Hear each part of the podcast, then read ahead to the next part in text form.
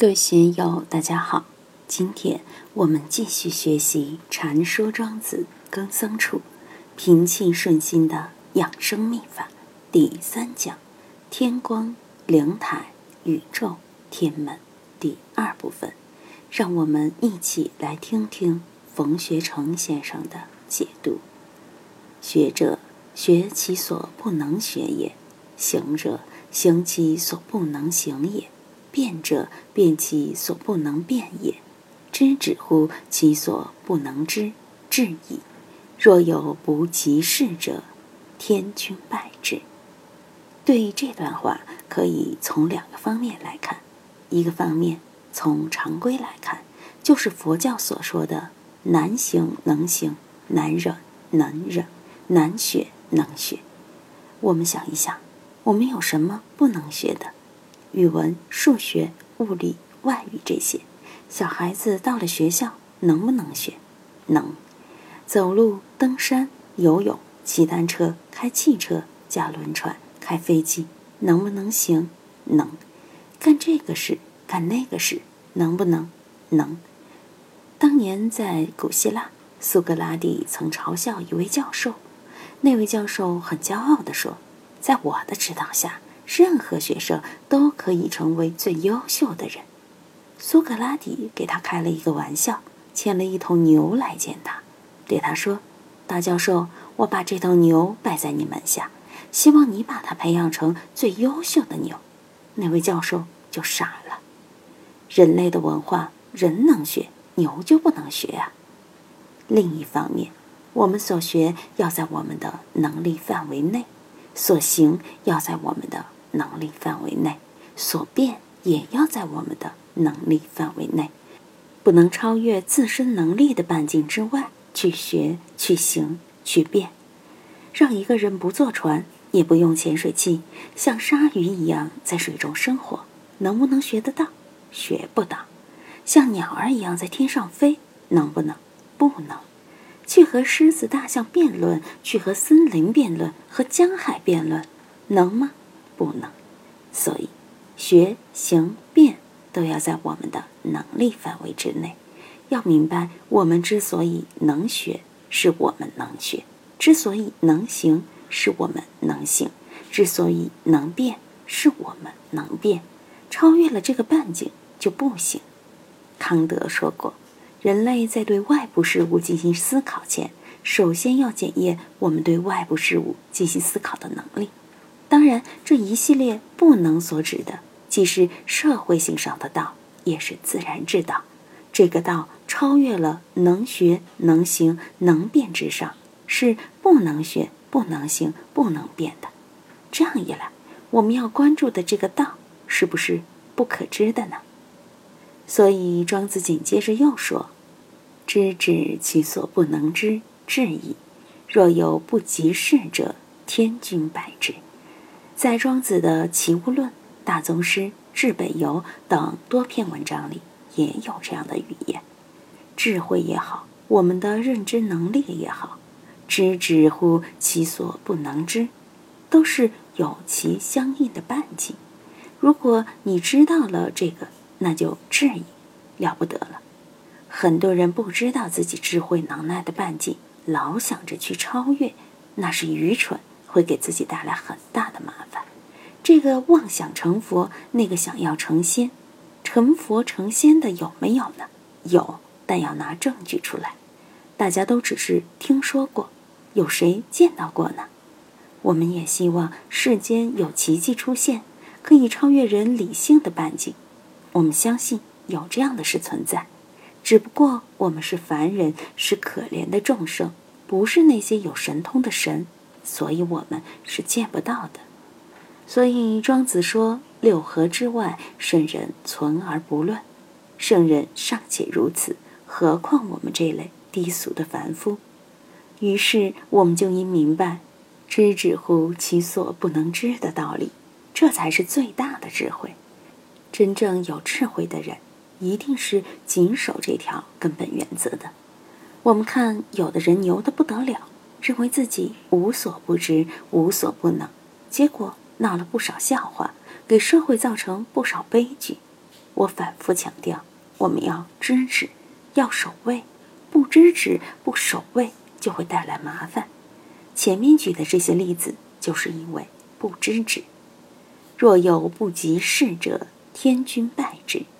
天君就是自然之性。有的人不知道这个道理，或者不愿意遵守这条，那么天君败之。不仅老天爷大道与他过不去，他自己的自然生命也同样与他过不去，会找他的麻烦。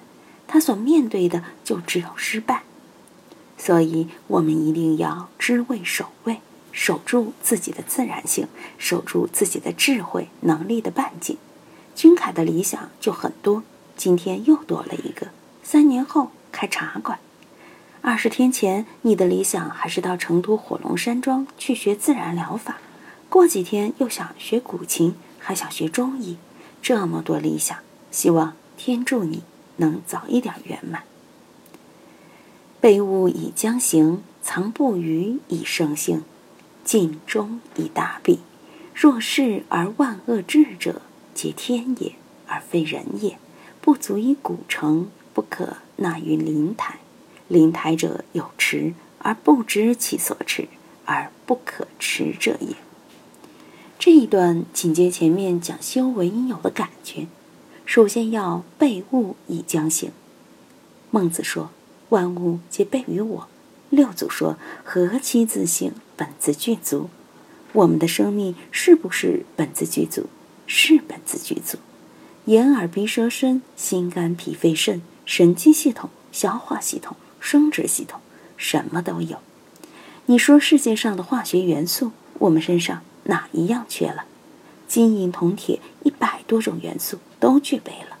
我们的生命才一百年，可是身上的铁原子可能存在几十亿年了，还有钙原子可能也是几十亿年了，比太阳的寿命还长。太阳以前的一颗超行星爆炸。把重金属释放在太空之中，在太阳周边凝聚下来，在地球上凝结下来，再经过四十亿万年的演化，形成了我们生命的物质结构。你能说我们的生命不圆满吗？什么都备于我呀！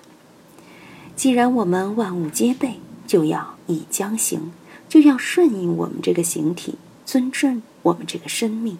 从这里也可以说，庄子是众生主义。他一再强调珍惜生命，要我们好好保养老天赐予的这个生命。在无穷的宇宙之中，我们的生命只能算是一刹那，但就这么一刹那，也是非常非常伟大的。茫茫宇宙之中，好容易有这么一个地球，在地球上，我们没有变牛、变马、变蟑螂、变老鼠，而是成为了一个人。所以，一定要珍重爱护我们的形体，我们的生命。要顺从于他，别去折腾，别去给生命惹麻烦。藏不愚以生心。什么叫不愚？就是妄想。我们每天胡思乱想的东西太多了，藏就是要把胡思乱想、莫名其妙的东西收拾起来。藏不愚以生心，借用佛教的话来说，就是不应住色生心，不应住身香味触法生心。这是我们本来就有的自然而然的辨识功能。看小伟兄，他阳光爽朗，我自然而然就对他有了这种感觉。如果我看见的小伟兄很能干，一年挣几百万，是某个公司的高管等等，那就看不见真正的小伟了。所以不要去想其他的，看见小伟就是小伟，并没有看见他是高管，没有看见他一年挣几百万。这样对他的判断才会正确，所以我们的身心一定要把那些不愉的东西去掉，去不掉，藏起来也好，免得折腾我们。程玄英先生在这里说的极好：“夫智人无情，物感思应，包藏慎智，欲物生心，终不欲谋所为余夺者也。藏不虞以生心，可以包藏圣智。”何不乐而行之为之呢？除了前面这两条，这里还有一条：敬中以达彼。敬中就是对我的内心应恭恭敬敬。用大学的话来说，就是正心诚意。佛教讲戒定慧，戒律就是敬中，没有正心诚意的基础，就谈不上戒律。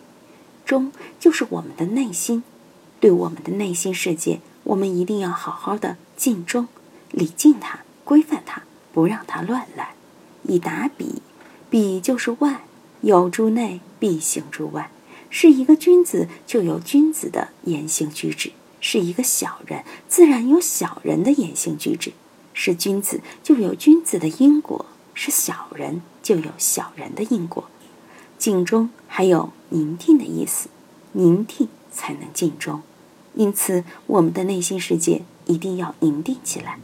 静中以达比，内心宁定了，最外部的环境自然就达比了，就无碍了。易经坤卦的文言说：“君子静以直内，义以方外。”大家感觉一下，这与庄子所讲的是同是异。今天就读到这里。欢迎大家在评论中分享所思所得。我是万万，我在成都龙江书院为您读书。